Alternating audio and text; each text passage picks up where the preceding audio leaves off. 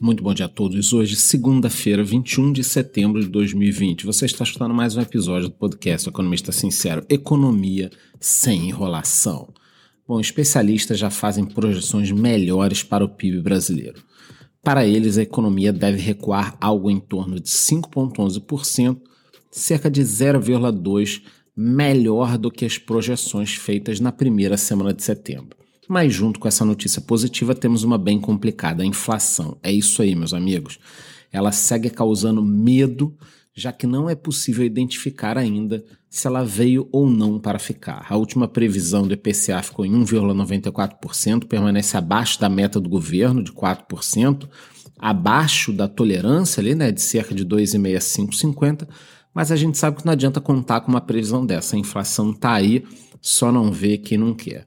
Aos poucos é possível perceber uma melhora da economia, o que levou ao aumento do índice de confiança dos empresários do comércio. Em setembro, o índice teve a maior alta desde 2011, um pouco mais aí de 14%. Isso porque houve aumento das expectativas de flexibilização, distanciamento, vem dando certo em algumas regiões, aí o comércio volta a abrir e os comerciantes ficam mais otimistas. Na última sexta-feira, o presidente Jair Bolsonaro disse que outros países querem enfraquecer o agronegócio brasileiro.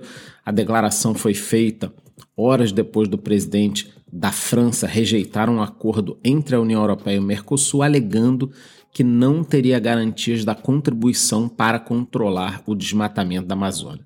Durante a semana, o vice-presidente Mourão recebeu uma carta de oito países europeus alegando estarem preocupados com a situação de desmatamento e aconselhando para que o governo tome medidas rápidas e reais.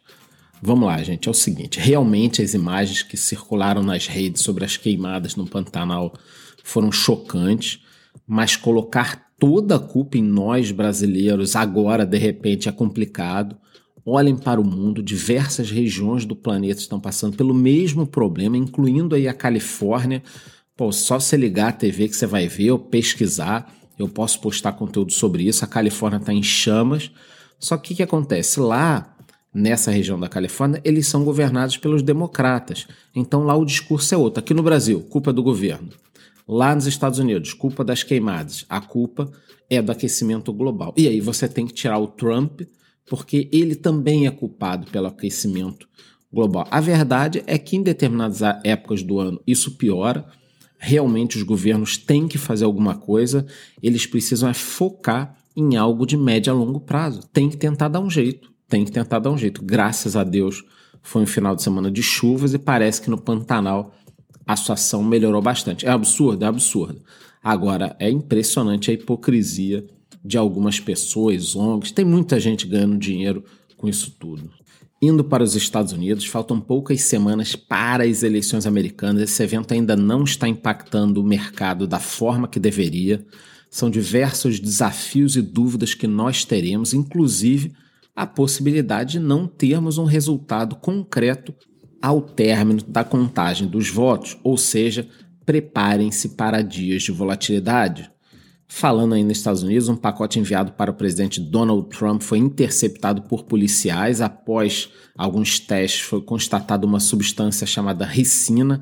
Essa substância possui um alto nível tóxico, é extraída da mamona e usada por terroristas. Segundo o FBI, o caso está sendo investigado, mas no momento não há nenhum risco para a segurança nacional. Porra, imagina se tivesse um risco, né? Mandaram um pacote desse para Casa Branca e disseram que não tem risco. O que seria um risco, então, né? E continua também a novela do TikTok, o WeChat. O presidente declarou que os aplicativos deveriam ser banidos.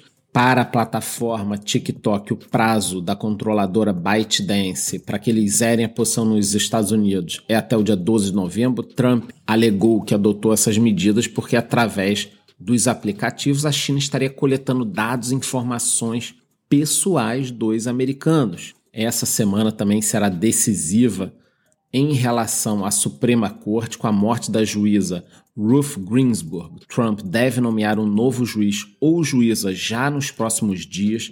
Líderes do Partido Democrata pedem que o presidente espere até as eleições, mas isso não deve ocorrer, já que é um direito dele fazer a nomeação. E com isso a corte deve ganhar mais um juiz ou juíza com um viés conservador. Indo agora para a Europa, o Reino Unido corre o risco de ter mais um lockdown com aumento no número de casos em uma possível segunda onda. A princípio, o ministro Boris Johnson diz que devem ser adotadas algumas medidas a mais para que não ocorra o fechamento total. No sábado foram registrados cerca de 4.422 casos, um acréscimo de 100 a mais que na sexta-feira. E na sexta-feira também a farmacêutica Moderna disse que até o final de 2020 podem ser produzidas cerca de 20 milhões de doses da vacina contra o coronavírus. A farmacêutica ainda está na fase 3 de seu estudo, espera que até outubro a segurança seja comprovada. Com isso, até o final de dezembro, ela poderá analisar os resultados feitos com 25 mil voluntários. Já a AstraZeneca registrou mais um caso de pacientes com danos neurológicos. Ainda não se sabe se isso foi causado pela vacina, foi o segundo caso, mas é o que eu disse, né? Tudo está sendo feito às pressas. Fica difícil, inclusive, saber se essas duas pessoas que tiveram problemas neurológicos já apresentariam isso sem a vacina. Então, a situação está muito confusa. Em São Paulo, o governador João Dória garantiu que 5 milhões de doses da vacina chinesa serão disponibilizadas ainda em outubro. Não sei como ele está garantindo, né? Os testes para chegar à segurança estão sendo feitos em parceria com o Butantan, Instituto Butantan, em 12 centros de pesquisas pelo Brasil, com um total de 9 mil voluntários. Vamos seguir com essas questões. Em agosto achávamos que teríamos a vacina em setembro, agora em setembro nós estamos esperando a vacina para outubro. Enquanto isso, começa a segunda onda do corona na Europa e as pessoas não aguentam mais ficar em casa, inclusive com protestos também, né, pela Europa, Israel, Austrália, todos os lugares do mundo. O pessoal não aguenta mais ficar em casa, quer algumas respostas dos governos. Ninguém sabe se aquele lockdown total que foi feito no mundo serviu para alguma coisa. A verdade é que continuaremos com incertezas. Falando agora um pouquinho sobre economia e mercados, após realizar uma pesquisa com funcionários, a companhia Oi deve prorrogar o home office até o último dia de janeiro de 2021. Na pesquisa interna, mais de 90% do quadro de funcionários alegou que com essa modalidade de trabalho estão ganhando qualidade de vida. Destes, pouco mais de 50% preferem fazer de dois a quatro dias de home office. A verdade é que precisaríamos esperar meses ou quem sabe anos para entender os efeitos do home office. Acredito que depois da vacina as coisas voltarão próximas ao normal, né? O que a gente tinha antes, com alguma aceleração da modernização das formas de trabalho tem uma outra coisa também, né? Aqui no Brasil a gente precisa entender como vai ficar essa questão da justiça do trabalho, né? Porque as coisas são complicadas. Por exemplo, se uma pessoa cair da cadeira durante o expediente, isso configura um acidente de trabalho? Como ficam as questões dos horários? Quem paga a internet? E a mesa e a cadeira da pessoa para ela trabalhar em casa? Uma mesa, uma cadeira ergonômica, mouse, teclado? Quem fica responsável por isso? Quem paga a luz, por exemplo, já que o funcionário vai trabalhar em casa. São vários desafios, isso tudo precisa estar muito claro para que nós não tenhamos aí confusões. Na última semana, o banco BTG Pactual lançou duas fintechs no ramo de varejo digital, o BTG com foco nas pessoas físicas e o BTG Mais Business focado em micro, pequenas e médias empresas. O BTG Mais oferecerá um pacote completo de serviços financeiros como conta corrente, programa de fidelidade, crédito, cartões de crédito, investimentos.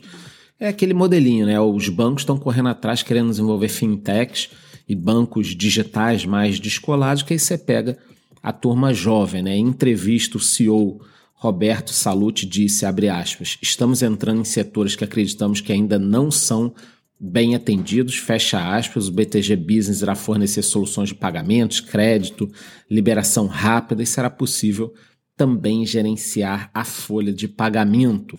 E se a gente pega essa notícia né, do Banco BTG lançando esses braços digitais, junto com a da Oi, do pessoal trabalhando em home office, querendo ficar em casa, a gente percebe isso que eu disse para vocês essa questão da pandemia acelerou alguns processos, né?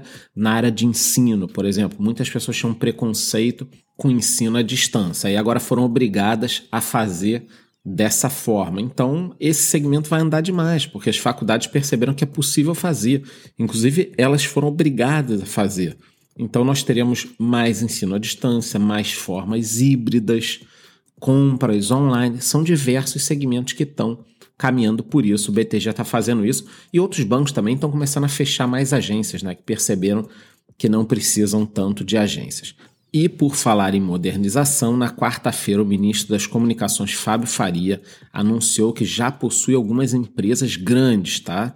Interessadas nos correios. Entre elas, Magazine Luiza, Amazon, FedEx, DHL.